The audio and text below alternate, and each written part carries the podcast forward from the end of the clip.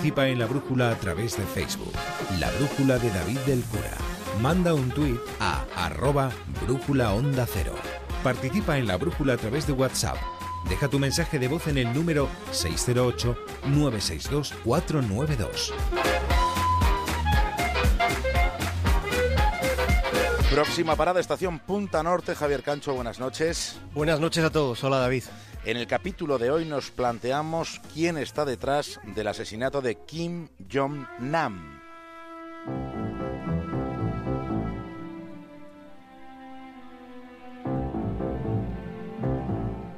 ¿Quién ordenó matar al hermano del padre del líder norcoreano? Esta pregunta presumiblemente ya tiene una respuesta y esa respuesta desde hace días está en las oficinas centrales de los servicios de inteligencia más poderosos del mundo. El tipo al que rociaron la cara con el agente químico VX, el sujeto al que han quitado de en medio envenenándole, ese fiambre relevante, fue el primogénito del padre del actual, del actual tirano en Corea del Norte.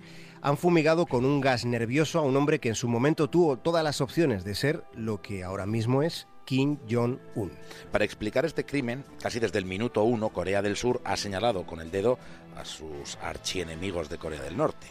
Como sabes, hay, hay precedentes, hay unos cuantos precedentes. El líder norcoreano es ese sujeto que tiene aspecto de mozalbete, que tiene una sonrisa pseudo-bobalicona, pero que también tiene cierta tendencia a ordenar dar muerte a quienes considera adversarios o a quienes entiende que han ofendido su posición de líder supremo. Sus maneras como matarife son de una crueldad extrema. No olvidemos que Kim Jong-un metió a su tío en una jaula, en una jaula que no estaba vacía, en una jaula en la que había 120 perros hambrientos.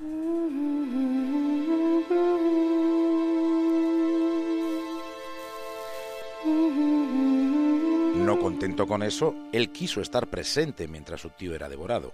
Bajo ese aspecto de mequetrefe sin barba que poder afeitarse, al otro lado de esa mueca sabemos que hay un treintañero que fue educado en Berna, en Suiza, donde aprendió a hablar inglés y alemán en la intimidad. En la vertiente más surrealista de su horonda figura encontramos un aspecto que me parece que ha pasado completamente desapercibido. Desde Punta Norte hemos identificado en él la fuente de inspiración de alguno de estos peluqueros de moda que ganan más con un corte de pelo que nosotros haciendo la brújula un mes entero. Kim Jong-un es claramente el precursor de los peinados que ahora llevan los futbolistas de élite. Esto es una evidencia constatable. No hay más que fijarse bien y se comprueba enseguida hasta qué punto en ocasiones los desatinos tienen orígenes insospechados. Kim Jong-un fue el primero en llevar este tipo de corte de pelo tan esquivamente elegante. En cambio, la prensa de su país se refiere a él, entre otras consideraciones gregarias, como brillante camarada, al margen de lo del líder supremo, mariscal y otras supremacías jerárquicas de ese pelo tan particular. Todo lo relacionado con Corea del Norte tiene un trasfondo que va más allá de lo grotesco, pero ojo, no perdamos de vista que estamos ante un punto caliente del planeta. El 29 de marzo de 2013, Kim Jong-un declaraba el estado de guerra a Corea del Sur, lo que representa riesgo nuclear en una zona inestable del mundo.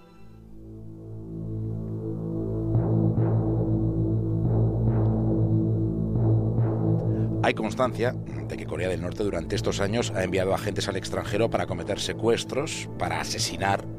Uno de los episodios más sonados fue la conspiración de la Casa Azul, por ejemplo. Sí, ocurrió en el año 1968. Corea del Norte envió a Corea del Sur a 31 agentes de élite. Su misión consistía en llegar hasta la Casa Azul, hasta la residencia presidencial, y terminar allí con la vida del presidente del país enemigo. A 100 metros de lo que aquí sería el complejo de la Moncloa, a 100 metros hubo un intenso tiroteo. Murieron 90 surcoreanos. Solo un agente de Corea del Norte fue capturado. El resto o perdió la vida en el tiroteo o se suicidó cuando vieron que la misión era imposible. En el año 83 hubo un ataque con bomba en Birmania. Agentes norcoreanos ocultaron un artefacto en el mausoleo de los mártires en Rangún, en la capital. Aquel episodio podríamos llamarlo Objetivo Birmania. La bomba explotó solo unos minutos antes, solo unos minutos antes de que el presidente surcoreano del momento llegase allí a depositar una ofrenda de flores. La muerte de Vladivostok hay miles de norcoreanos que siguen viviendo a día de hoy en Corea del Sur y en Rusia. Tradicionalmente, en las últimas décadas ha habido unos cuantos. El trabajo de un funcionario de Seúl desplazado a la ciudad rusa consistía en detectar el espionaje de Corea del Norte allí, en Vladivostok. pero resulta que alguien le encontró a él primero y una mañana su cuerpo fue hallado sin vida.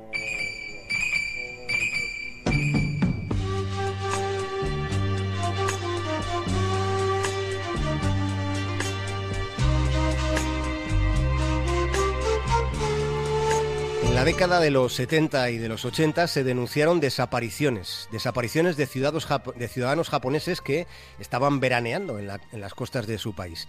Y no fueron los extraterrestres, no fueron abducidos por una inteligencia superior llegada desde los confines de la galaxia, fueron los norcoreanos. Secuestraban japoneses para usarlos como cobayas o algo así, para entrenar a sus espías en las costumbres y el idioma nipón.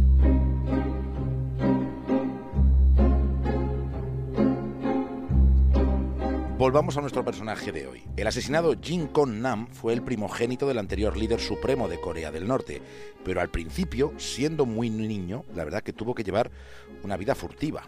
Sí tuvo que crecer escondido porque su madre, que fue una actriz norcoreana, estando casada, se quedó embarazada de su amante, quien más tarde sería el camarada superlativo Kim Jong-il, es decir, el padre del actual líder norcoreano, que también fue el padre del norcoreano asesinado en el aeropuerto de Kuala Lumpur en Malasia.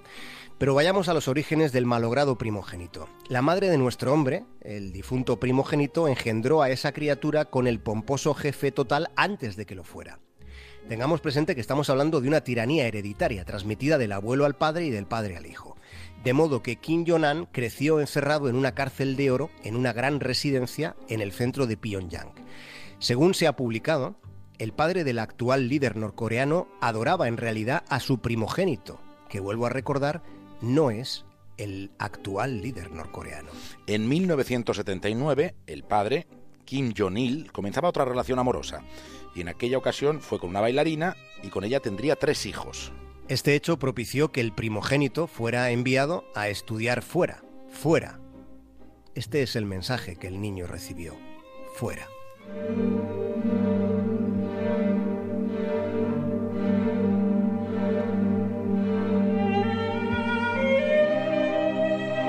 El ahora asesinado pasó la mayor parte de su vida en el extranjero. Hay David, un amigo nuestro, que de vez en cuando escribe que viajar cura.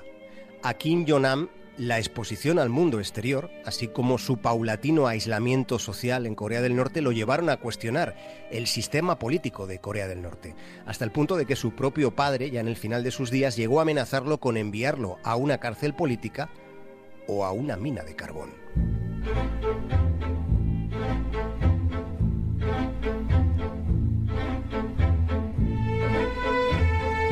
Pero el que se quedó con el poder es Kim Jong-un, el actual líder norcoreano, que era uno de los hermanos pequeños y no era un candidato viable para la sucesión.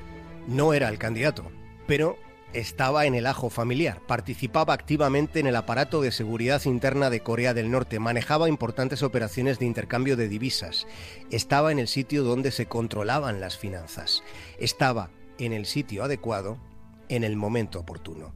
Pero ¿por qué alguien que tiene a día de hoy, en este momento, un control tan férreo sobre uno de los países más herméticos del planeta, ¿por qué alguien con el poder de Kim Jong-un en su país podría desear la muerte fuera de su país de su medio hermano que vivía medio exiliado y sin entidad real para convertirse algún día en una alternativa? ¿Por qué además si Kim Jong-un, el difunto, tenía buenos contactos en China, y es ahora hacia donde últimamente está mirando mucho Corea del Norte. ¿Por qué prescindir de él? ¿Por qué prescindir de alguien que en China tenía poderosas relaciones. Mandar a asesinar a su medio hermano tampoco resulta, en principio, no parece que resulte bueno para la imagen pública de Kim Jong-un entre los suyos. ¿Quién gana? ¿Quién pierde con este asesinato en la geopolítica asiática, Cancho? Parece tan obvia la participación de Corea del Norte que quizá deberíamos sospechar. No lo sabemos. Tal y como sucedió con el crimen del embajador ruso en Turquía, haríamos bien en mantener la duda, el sentido crítico hacia la realidad que se nos cuenta o esa realidad que parece tan obvia.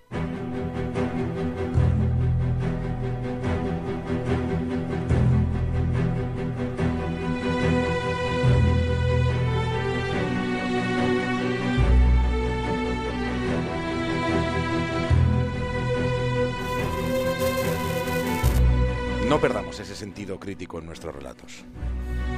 Estaremos pendientes de la evolución y el transcurrir de los acontecimientos vinculados a este caso que posiblemente, probablemente, permanecerá en la penumbra del conocimiento público. Veremos. Javier Cancho, hasta mañana. Hasta mañana.